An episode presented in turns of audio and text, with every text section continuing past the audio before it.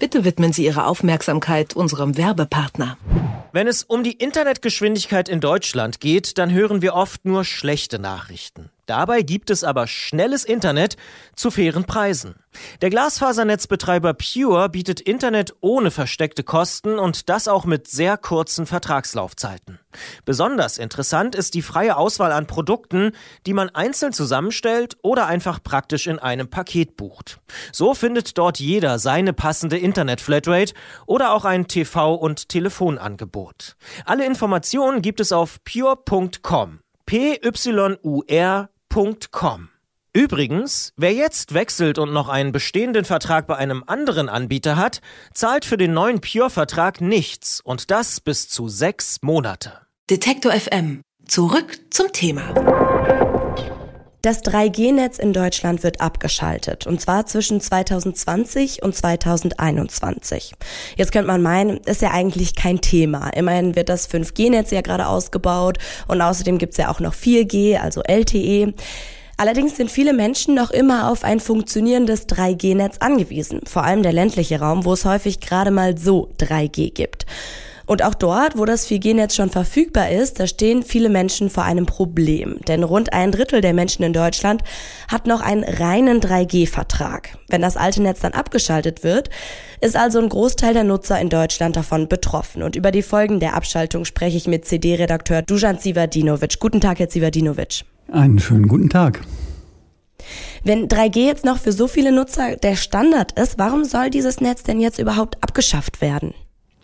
Na, das ist ähm, aus Netzbetreibersicht ziemlich einfach. Das ist eine ältere Technologie, die vor Jahrzehnten spezifiziert worden ist und dann so mühsam nach und nach eingeführt wurde und aber heute, 20 Jahre später, schlichtweg überholt ist.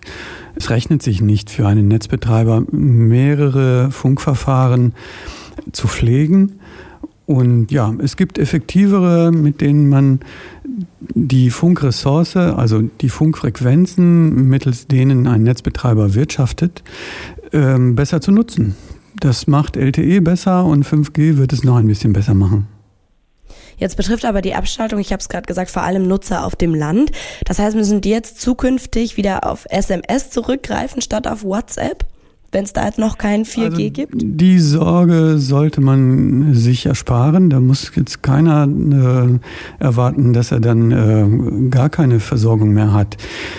Netzbetreiber, die sollten ja im Prinzip wissen, wie man es macht. Und ähm, also man kann denen das schlecht jetzt vorrechnen, wo sie jetzt was wie zu ersetzen haben. Aber der Vorgang ist normalerweise so, wenn man ein Funkband zur Verfügung hat, das nicht technologiegebunden ist, also jetzt das 2,1 Gigahertz Band für UMTS, was aktuell für UMTS verwendet wird, dann kann man das umwidmen.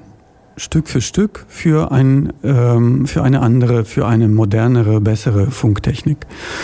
Und das bedeutet schlichtweg, dass ein Netzbetreiber sukzessive Teile von seinem UMTS-Netz, also an einzelnen Basisstationen und einzelnen Antennen, dass er das zurückfährt und ähm, ja, weitgehend nahtlos auf derselben Frequenz eine andere, bessere Funktechnik einsetzt. Was da jetzt welcher Netzbetreiber wie machen wird, das ist eine spannende Frage.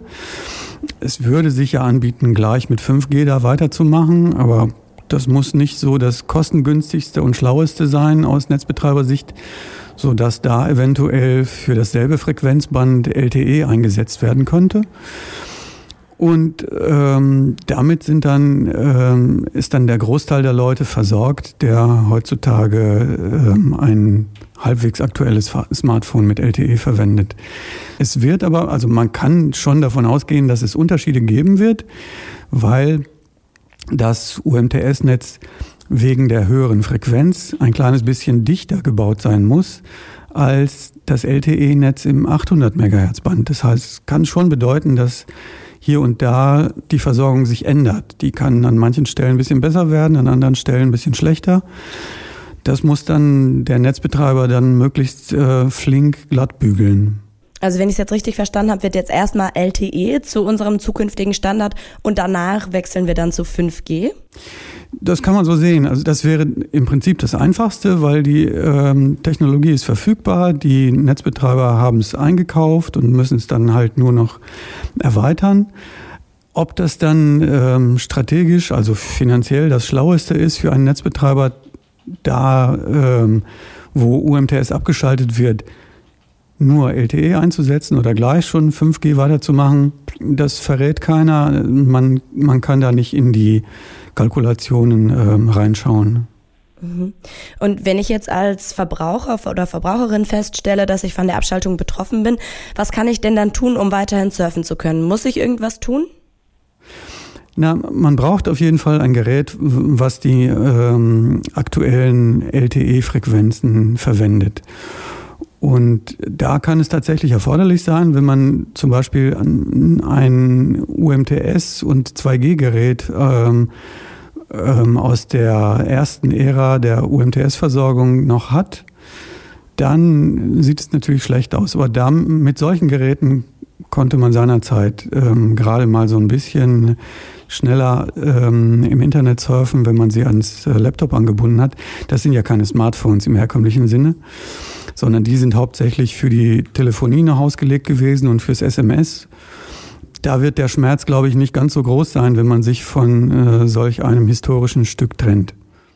Über die Abschaltung des 3G-Netzes habe ich mit CD-Redakteur Dusan Sivadinovic gesprochen. Er hat mir erzählt, was der Wechsel für Mobilfunknutzer bedeutet. Vielen Dank für das Gespräch. Bitte sehr gerne. Alle Beiträge, Reportagen und Interviews können Sie jederzeit nachhören im Netz auf FM.